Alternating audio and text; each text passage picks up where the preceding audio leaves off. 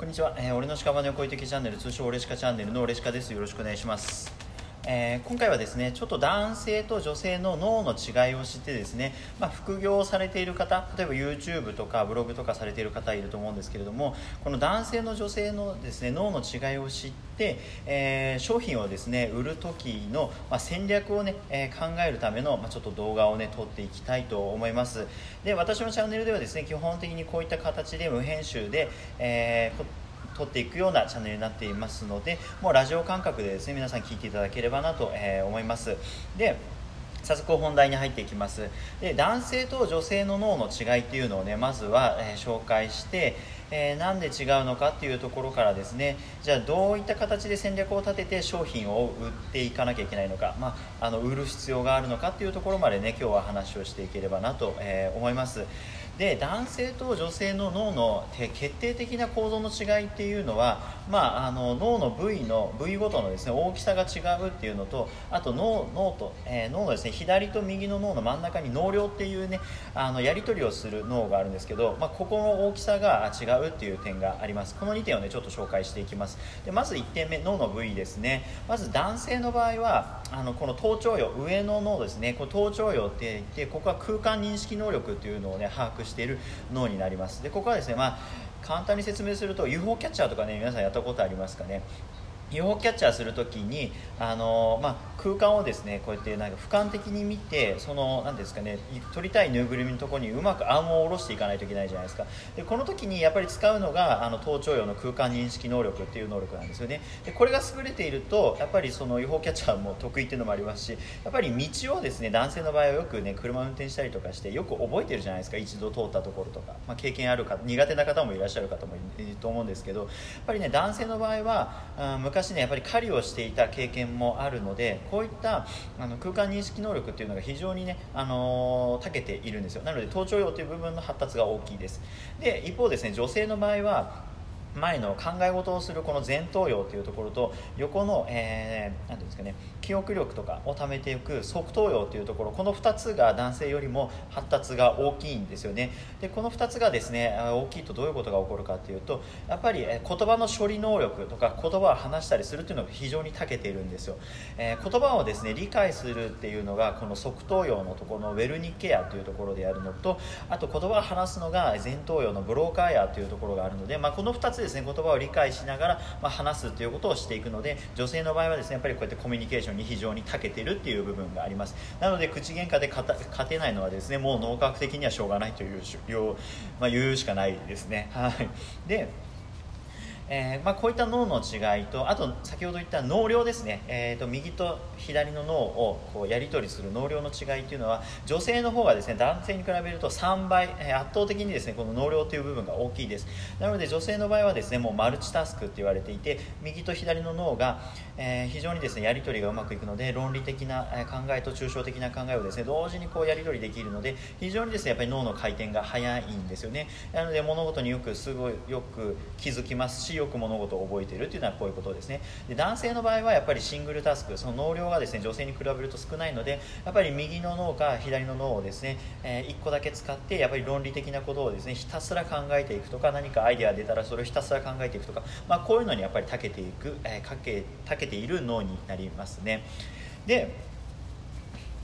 まあ、こういった脳の違いからですね、えー、とその男性と女性にはですねその商品を売るとき例えば YouTube とかねあのブログとか始めるときにあの、まあ、ユーザーをねやっぱり決めていく必要がありますよね。どういうターゲット層にこの商品を売っていくか。例えば美容関係のえー、とかおしゃれのその、ね、あの服とかを売っていく時にあんまり、ね、男性をターゲットにしないですよね。やっぱり女性がターゲットになったりとかやっぱり、えー、男性の場合であれば何かビジネス本とか,、うん、なんかその副業するためのあまあなんですかねテクニックをまとめたあその教材とかこういったものがやっぱり男性に売れたりとかしますよね。でこれってどういうことかっていうとやっぱりですね男性の場合は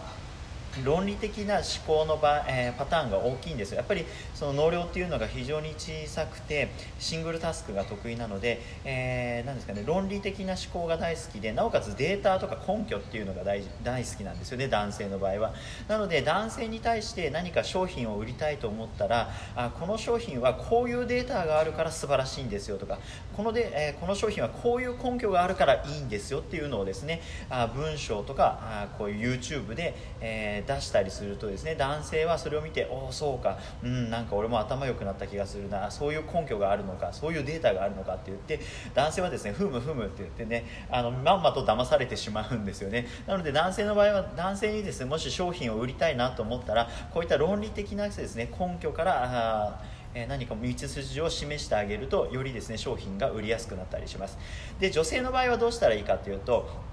女性の場合はイメージがつきやすいものが売れやすいですよね。なので女性の場合はやっぱりそのマルチタスクで、えー、女性自身がですねマルチタスクでいろいろ物事を想像しやすいのでその論理的な物事で攻めるっていうよりも何かイメージがつきやすいもの。例えばね美容関係の CM とか見てもらえば分かるんですけどやっぱり綺麗なね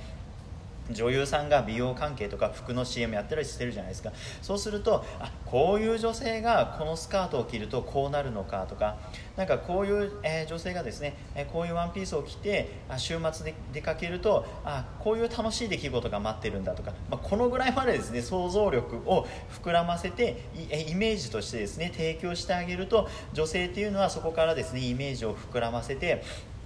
あなんか私もですねこのワンピース買ったら、うん、なんか週末楽しく出かけていい時間が過ごせさ過ごせそうだとかあなんかこのね化粧品口紅買ったら、うん、なんかあの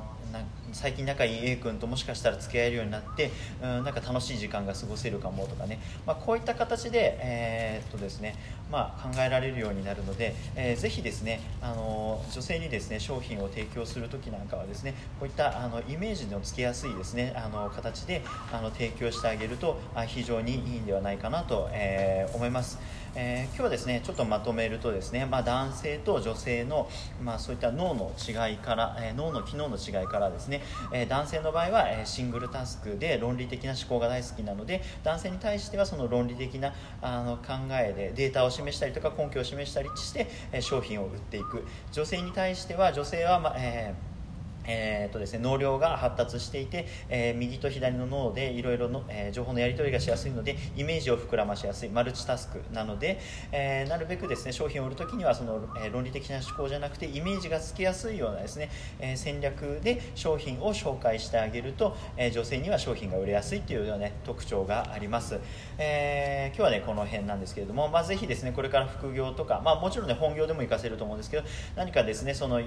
ユーザーですね男性ターゲットなのか女性ターゲットなのかに対して商品を売りたいなと思ったらですねこういったあの科学のですねテクニックがあるのでぜひですねあの使っていただけると役に立つんじゃないかなと、えー、思います。えー、今日はですね、まあ、こういった形で、えー、紹介させていただきました。で私のチャンネルではですねこういった脳科学の知識を使ってあビジネスであったりとかあ子育てとかライフスタイルですねこういったものに役立つ知識っていうので皆さんに提供していくようなチャンネルになっていますのでもしよろしかったらチャンネル登録の方お願いします。それではありがとうございました。